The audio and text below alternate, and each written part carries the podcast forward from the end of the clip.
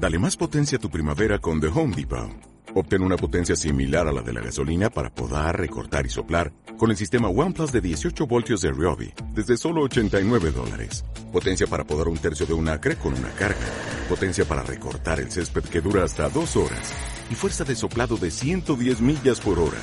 Todo con una batería intercambiable. Llévate el sistema inalámbrico OnePlus de 18 voltios de Ryobi. Solo en The Home Depot. Haces más. Logras más.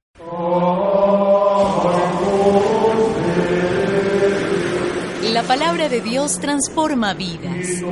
La fuerza de su espíritu mueve los corazones y su bendición hace más fecunda las obras de nuestras manos.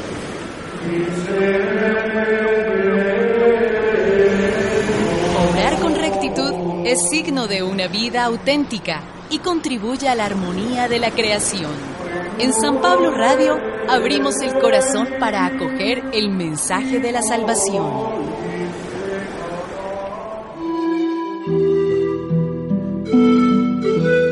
Primera lectura. Debemos ayudar a los hermanos para que seamos colaboradores en la difusión de la verdad. De la tercera carta del apóstol San Juan. Querido hermano, en todo lo que has hecho por los hermanos y eso que son forasteros, te has portado como un verdadero cristiano. Ellos han elogiado públicamente ante esta comunidad el amor con que los has tratado. Harás bien en ayudarlos de una manera agradable a Dios con lo que necesitan para su viaje, pues ellos se han puesto en camino por Cristo sin aceptar nada de los paganos. Debemos pues ayudar a esos hermanos nuestros para que seamos colaboradores en la difusión de la verdad. Palabra de Dios.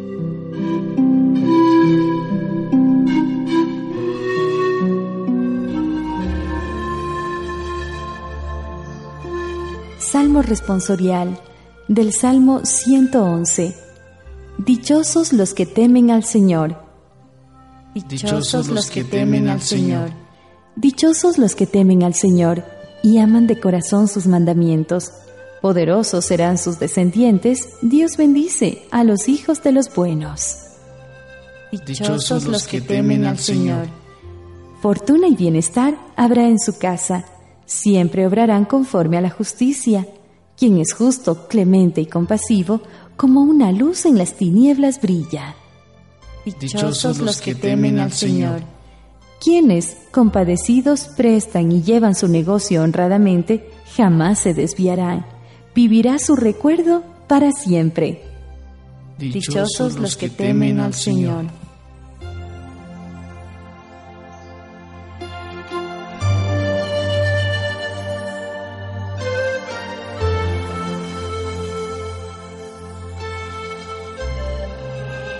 Proclamación del Santo Evangelio de nuestro Señor Jesucristo, según San Lucas.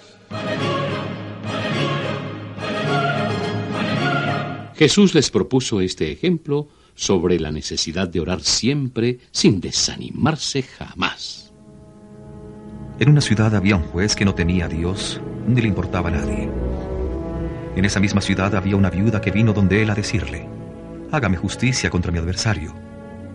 El juez no le hizo caso durante un buen tiempo, pero al final pensó, aunque no temo a Dios y no me importa a nadie, esta viuda me molesta tanto que le voy a hacer justicia. Así ya no volverá a romperme la cabeza. Y el Señor dijo, ¿Se han fijado en las palabras del juez malo? Ahora bien, Dios no les hará justicia a sus elegidos si claman a Él día y noche mientras Él demora en escucharles. Todo lo contrario, pues les aseguro que Dios hará justicia en favor de ellos y lo hará pronto. Pero cuando venga el Hijo del Hombre, ¿hallará fe en la tierra? ¿Cómo hacemos posible la propagación de la verdad de Cristo? Por medio de la acogida, el servicio y la solidaridad. Así lo da a entender el autor de la tercera carta de Juan. Toda buena obra, en bien del ser humano, más allá del credo o religión, es agradable a los ojos de Dios. Ya lo dice la sabiduría popular, obras son amores y no buenas razones. En efecto, la mejor forma de expresar nuestra fe en Cristo Jesús es actuando como Él, quien, pasó haciendo el bien.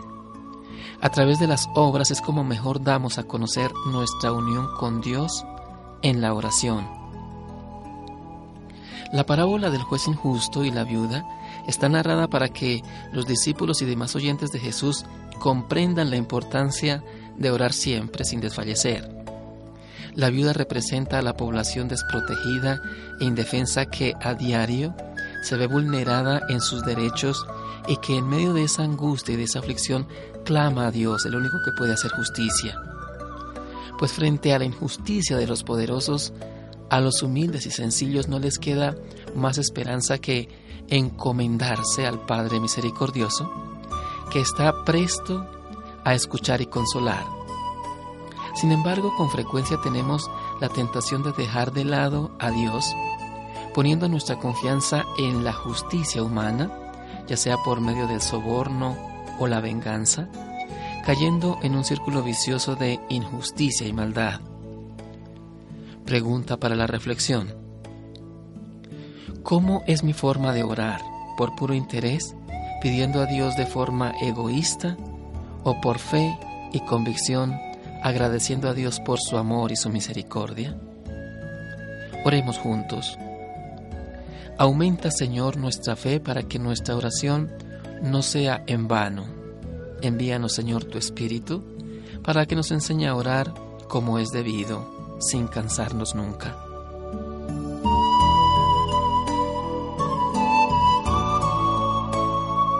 Escúchanos en www.sanpabloradio.co. San Pablo Radio, navega contigo.